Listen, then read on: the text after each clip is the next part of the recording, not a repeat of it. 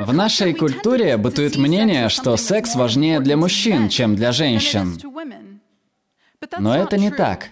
Правда в том, что женщины зачастую стыдятся обсуждать секс. Более половины женщин безмолвно страдают от некой половой дисфункции. Мы все чаще слышим о разрыве между оргазмами партнеров. Чем-то напоминает разницу в зарплате, только эта разница более липкая. У гетеросексуальных женщин менее 60% половых актов заканчиваются оргазмом. Мужчины же испытывают оргазм в 90% половых актов. Женщины пытаются решить проблему с помощью опасных лекарств, кремов с тестостероном и даже непроверенных генитальных инъекций. Дело в том, что половую жизнь женщины нельзя наладить с помощью таблетки, потому что она не нарушена. Она просто недопонята.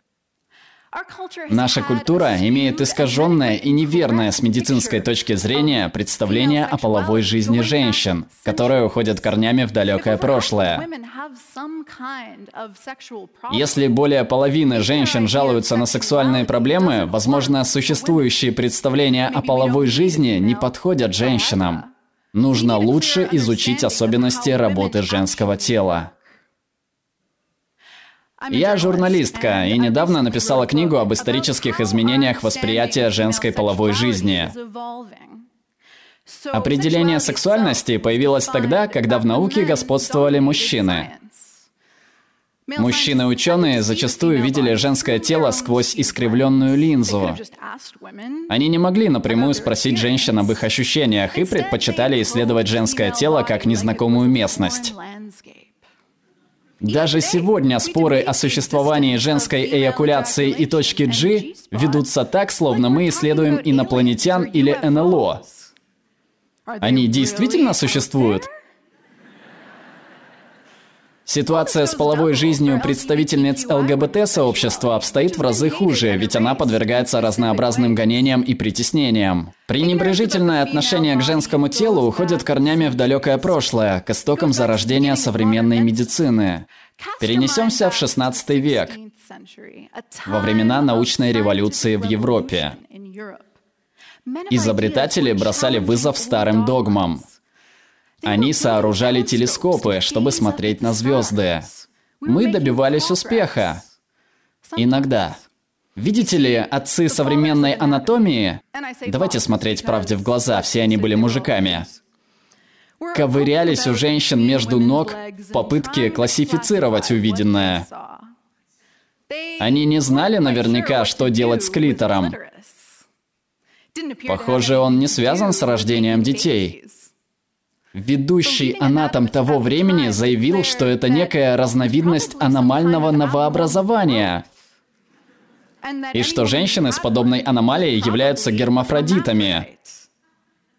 Последствия были крайне плачевными. Родители порой отрезали дочерям клитор, если он выглядел слишком большим. Это правда.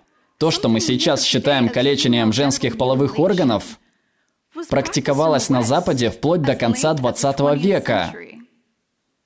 Стоило бы задуматься, если их так озадачивало женское тело, почему они не обратились за помощью к женщинам?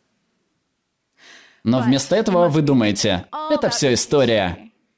Сейчас мир другой. У женщин есть все. Противозачаточные таблетки, секс по СМС, Тиндер и ваджазлинг – Сейчас ситуация должна быть лучше. Но медицинское невежество в отношении женского тела существует до сих пор. Многие ли из вас знают, что это? Это полная структура клитора. В нашем представлении клитор – это бугорок размером с горошину. Но на самом деле он прячется в глубине тела. Большая его часть скрыта под кожей. В клиторе сосредоточено почти столько же нервных окончаний, сколько в пенисе. Он прекрасен, не так ли? Немного напоминает лебедя. Эту скульптуру создала художница София Уоллес в рамках проекта «Литература». Она полагает, что нужно повышать клиторную грамотность, подтверждением чему можно считать тот факт, что 3D-реконструкцию клитора ученые сделали лишь в 2009 году. Уже после того, как мы расшифровали геном человека.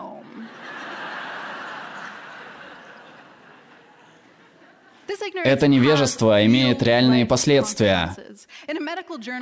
В одном выпуске медицинского журнала за 2005 год врач-уролог Эллен О'Коннелл сообщила коллегам, что строение клитора до сих пор не представлено в медицинских журналах и учебниках вроде «Анатомии Грея», что может привести к серьезным последствиям при хирургических операциях. Просто вдумайтесь. Представители сильного пола, представьте, что вам грозит потеря пениса, потому что врачи не знают, где именно он находится или как выглядит. Что неудивительно, многие женщины сами точно не знают строения своих гениталий. Но их нельзя винить за это. Также клитор часто не отображают на диаграммах половой системы. Женщины чувствуют, что их тела вызывают у общества в лучшем случае замешательство, а в худшем – открытое презрение и отвращение. Многие женщины воспринимают свои гениталии как нечто грязное или неполноценное. Они все чаще сравнивают маленькие и аккуратные вульвы, которые видят в порнографических фильмах, со своими. Это одна из причин, почему лабиопластика стремительно набирает популярность среди взрослых женщин и девочек-подростков. Некоторые люди считают эту проблему незначительной. В период написания книги я побывала на званом ужине, где кто-то заявил, неужели половая жизнь – это важнейшая мировая проблема? Разве у женщин в разных уголках планеты нет более серьезных трудностей? Конечно, есть.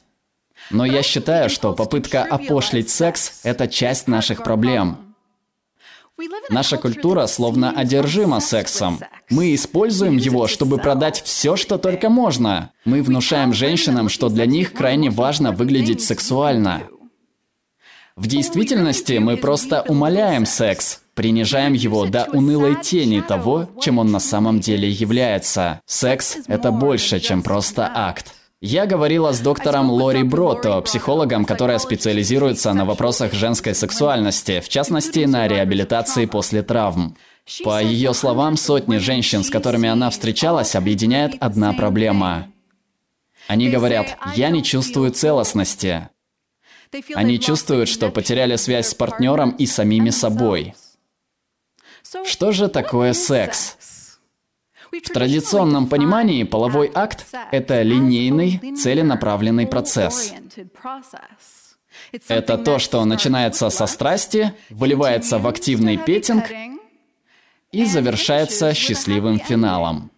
Вот только многие женщины испытывают все это иначе. Для них это не столько линейный, сколько круговой процесс – Эту новую модель женского возбуждения и желания разработала доктор Розмари Бассон. Она говорит нам о многом. В частности, что женщины могут вступить в связь по разным причинам помимо страсти. Например, из любопытства.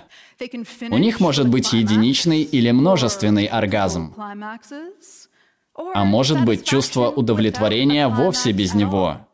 Все варианты являются нормой. Некоторые люди пытаются отстоять более широкое определение сексуальности.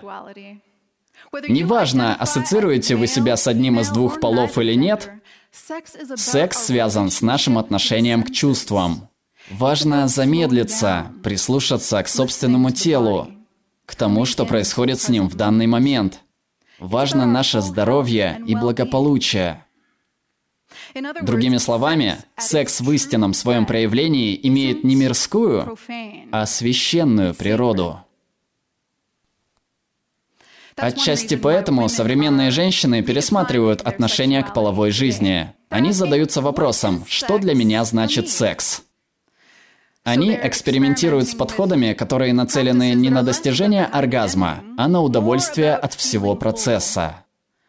Поэтому они посещают занятия по тантрическому сексу, семинары по мастурбации и даже снимают домашнее порно, которое восхваляет разнообразие наших тел. Все, кто продолжают пренебрегать этой темой, учтите. Понимание своего тела является ключевым элементом полового воспитания и начала половой жизни. Если вы точно будете знать, какие прикосновения, давление, скорости и обстановка вам подходят, то сможете лучше определить, какие прикосновения вам не подходят. И уверенно об этом сообщите. Дело не только в том, чтобы секс у женщин был чаще и лучше, или чтобы они испытывали столько же оргазмов, сколько и мужчины. Все дело в принятии себя и своей уникальности. Важно досконально изучить свое тело, определить, что приносит вам наслаждение и удовольствие. Если поймете, что для счастья вам секс вообще не нужен, это тоже прекрасно. Если мы будем воспринимать секс как часть здоровой и благополучной жизни, тогда расширение прав девушек и женщин на возможность обладания им в полной мере станет следующим важным шагом к равенству полов. Думаю, тогда мир станет лучше не только для женщин, но и для каждого из нас. Спасибо. Новые видео выходят исключительно благодаря поддержке зрителей на Patreon. Присоединяйтесь и получайте различные бонусы. Ссылка на нашу страницу Patreon в описании. Особая благодарность Марии Кузьминой. Также отдельно благодарим следующих зрителей. Дмитрий Гущин, Игорь Дорохов, 610 Азар, Павел Бабкин, Андрей Потемкин, Мария, Антон Болотов, Дмитрий Захаров, Александр Никитин, Александра Хлевная, Ирина Норна, Константин Гончаров, Алексей Шульга, Максим Газизов, Эрик Аэропетян, Андрей Цивилев. Озвучил Глеб Иванов. Перевел Перевела Наталья Писемская. Отредактировала Екатерина Юсупова.